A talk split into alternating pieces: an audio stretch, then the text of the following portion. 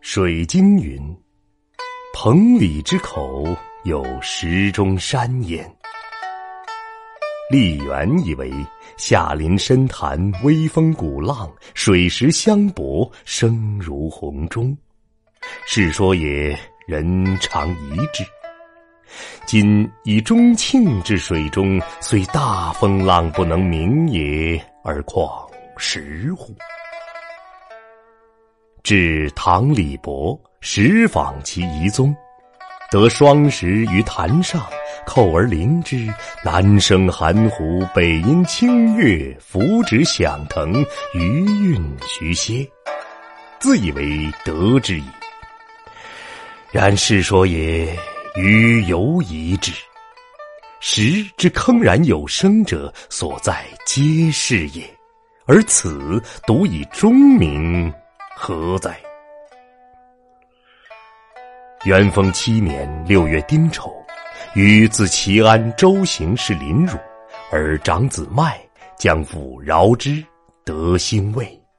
送之至虎口，因得官，所谓石中者。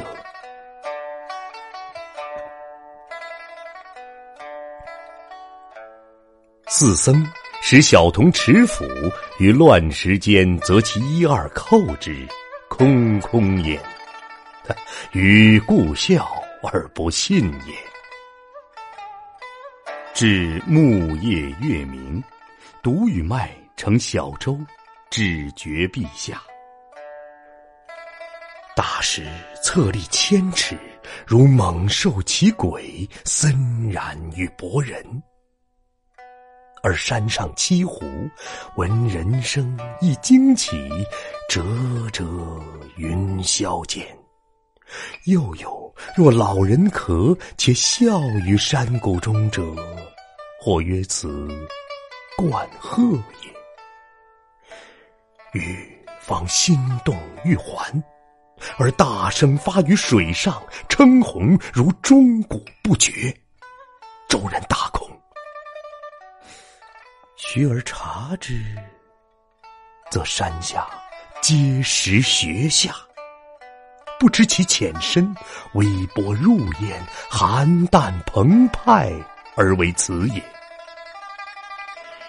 舟回至两山间，将入港口，有大石当中流，可坐百人，空中而多峭，与风水相吞吐，有款侃汤踏之声，与象之称鸿者相应，如乐。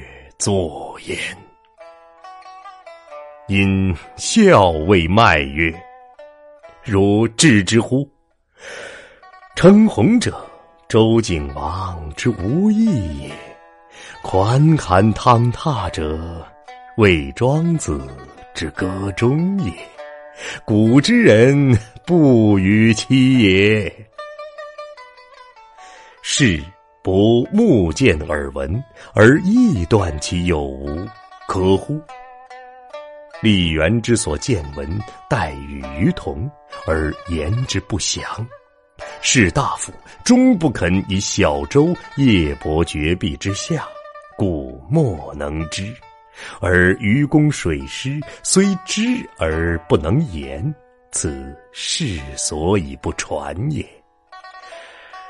于是以记之，盖叹李元之简，而笑李博之陋也。